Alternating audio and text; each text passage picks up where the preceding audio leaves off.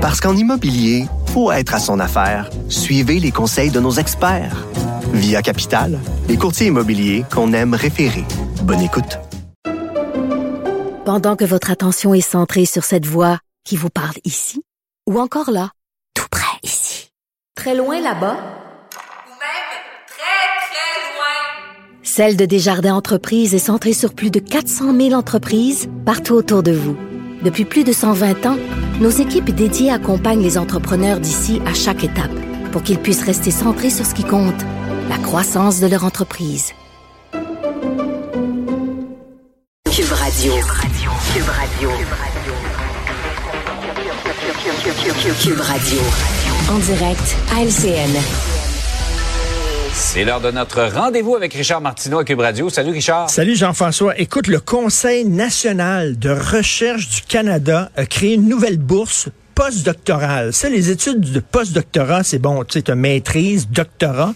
Après ça, postdoctorat, c'est pendant deux ans tu étudies là. C'est très pointu. Alors, on va payer tes études pendant deux ans. C'est une nouvelle bourse. Et la bourse sera attribuée chaque année à une personne récemment diplômée d'un doctorat qui s'identifie comme femme. Pas une femme, là. Une personne qui s'identifie comme femme. Donc, mon cousin Johnny, qui a un doctorat à l'Université de la vie, s'il veut un post-doctorat, il n'y a rien qu'à mettre une robe, puis à dire qu'il est une femme, et il risque d'avoir la bourse. As-tu déjà vu Johnny en robe? C'est à s'y méprendre. Je te dis, là, on Ah ne oui, voit pas la doit- différence. Alors, maintenant, on dit pas femme, on dit homme qui s'identifie comme femme. Alors, toi, j'imagine, tu t'identifies comme homme, Jean-François. Voilà, ça, c'est le Centre national de recherche du Canada. Euh, Pas sûr que l'Université de la vie euh, entre dans les critères, Ah non, cependant. penses pas? Ah, Il y, a- il y a beaucoup de diplômés de l'Université de la vie. On a vu ça dans les dernières années. Euh, tu voulais saluer cette bonne nouvelle ce matin, Richard, que le Québec va cesser de financer les études à rabais pour les étudiants canadiens qui euh, ont choisi le Oui. Québec là, pour mener, euh, poursuivre leur cours. Et là, pas d'ironie, pas de satire, pas de deuxième degré. C'est vraiment, j'applaudis à trois mains. Écoute, on a eu une euh, semaine difficile.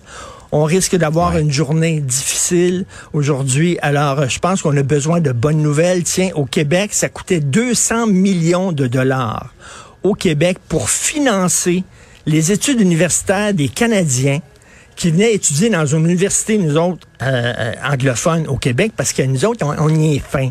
On y était fin. Fait que nous autres, on leur payait leurs études, puis ça coûtait pas cher. Eux autres, là, étudier en droit et en médecine dans leur province, c'était fou, c'était super cher. Ils disaient, Hey, au Québec, ça coûte pas cher. On va aller au Québec. On va vivre dans le ghetto McGill pendant deux, trois ans. On va parler rien qu'anglais. On va étudier là-bas, pas cher, puis après ça, on va Après lever ça, les on va retourner chez nous. On va retourner chez nous, puis nous autres, on finançait la formation de ces gens-là, puis ça nous donnait strictement rien. Ben ouais. Parce qu'on est fin. Fait que là, heureusement, bravo au ministre Jean-François Roberge et à la ministre Pascal Derry qui ont mis leur culotte puis qui ont dit ça va faire, Christy, à un moment donné. Hmm. Alors, ça coûtait, écoute, euh, ça, ça coûtait 8 992 dollars, par exemple, étudier. Là, ça va coûter 17 000 dollars. Hein, c'est presque le double euh, en disant, là, ben, c'est le double, en disant, écoutez, là, à un moment donné, ça va faire. Même chose avec les étudiants étrangers qui venaient ici dans les universités anglophones puis qui repartaient chez eux.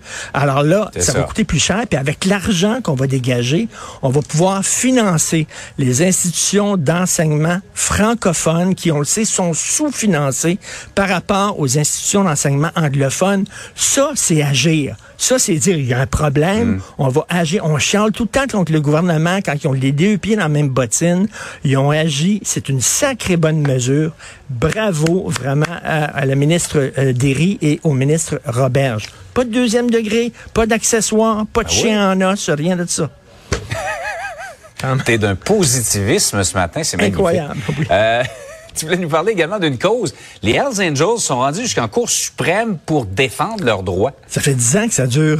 Écoutez, ça, c'est en Colombie-Britannique. C'est la branche de Colombie-Britannique des Hells Ouais. Angels. OK? La Colombie-Britannique, qui ont saisi, euh, il y a eu des descentes qui ont saisi les biens des Hells Angels, dont trois bunkers. Et là, ils revendent des bunkers. Et là, les Hells, ils disent, Ben, ça nous appartient, ces bunkers-là.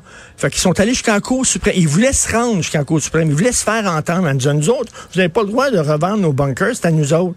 Et là, la Cour suprême de la Colombie-Britannique a dit, On veut rien savoir de vous entendre. Mais t'imagines, les Hells Angels, c'est comme si c'était une entreprise. Ils ont un avocat, puis on dit, vous avez pas le droit, on va se Oui. représenter, on va aller à la Cour suprême, vous avez pas le droit de vendre nos bunkers and zone comme si c'était les Hells Angels Inc.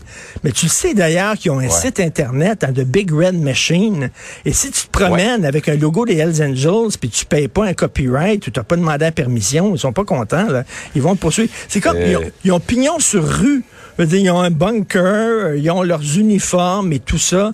C'est complètement hallucinant. Verrais-tu la mafia comme ça en disant, ben là, la, la- la mafia, là, ça n'a pas de sens. On va aller défendre nos droits auprès de la Cour suprême. Ça faisait dix ans que ça dure. Je comprends pas comment tu peux dire, je fais partie des Hells Angels, je suis un avocat des Hells Angels. C'est une organisation criminelle, bâtard. Je dire, voyons donc.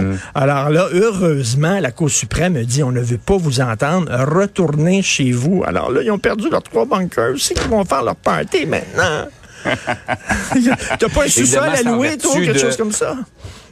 Ben oui, c'est en vertu de la loi sur les biens de la criminalité. Quand Ben ça a oui. été, on peut prouver que ça a été obtenu criminellement. Dans le cas des Hells Angels, la, la preuve doit être quand même assez facile à faire. Euh, on peut saisir ces biens-là À et moins, les à revendre. moins Et la qu'ils ont suprême- payé leur loyer et acheté ces biens-là en vendant des biscuits en porte-à-porte. On sait pas. C'est peut-être euh, c'est peut-être comme, euh, je sais pas, les Ouais. filles d'Isabelle ou les, les, les chevaliers Christophe Colomb, peut-être, je sais pas. Les Shriners. Ah, tu vois toi avec des lunettes roses, toi, ce matin. Ben oui, magnifique. on en a besoin, moi, dire, là. On en a besoin. Oh oui, c'est- vrai, effectivement. Hey, bonne fin de semaine, Merci, Richard. Bon week-end tout le monde. Salut. Salut.